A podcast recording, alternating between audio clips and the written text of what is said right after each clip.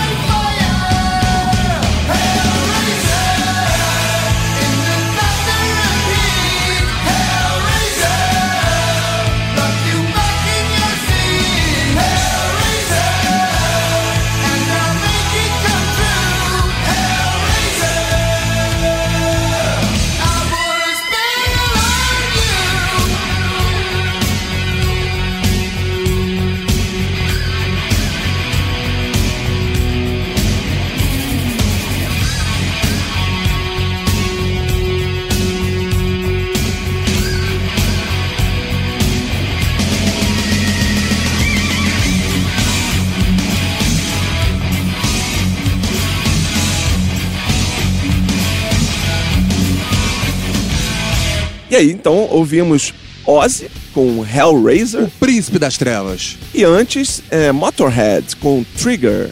Exatamente. Hellraiser, que é uma parceria de Ozzy e Lemmy. Assim como Mama I'm Coming Home, que essa você já ouve na programação normal da Rádio Cidade. Então a gente pega mais pesado aqui no Ultimato e ouve Hellraiser, do filme, né? É, e são dois musicões, né, cara? O, essa parceria aí do Ozzy com o Leme deu muito certo.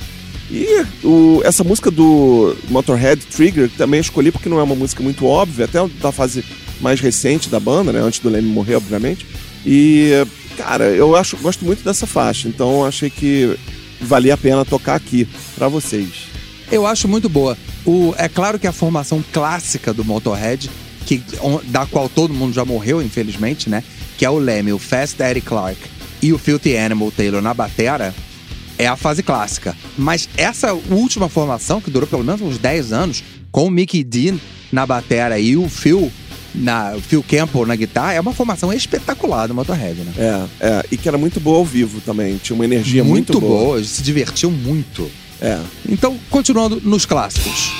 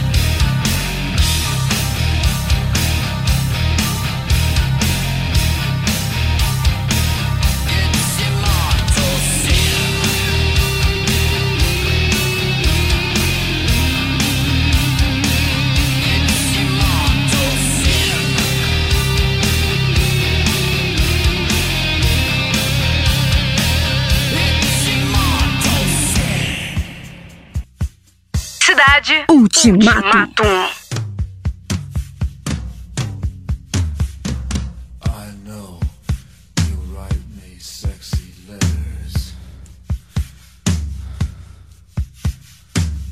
You send your pictures for my wall.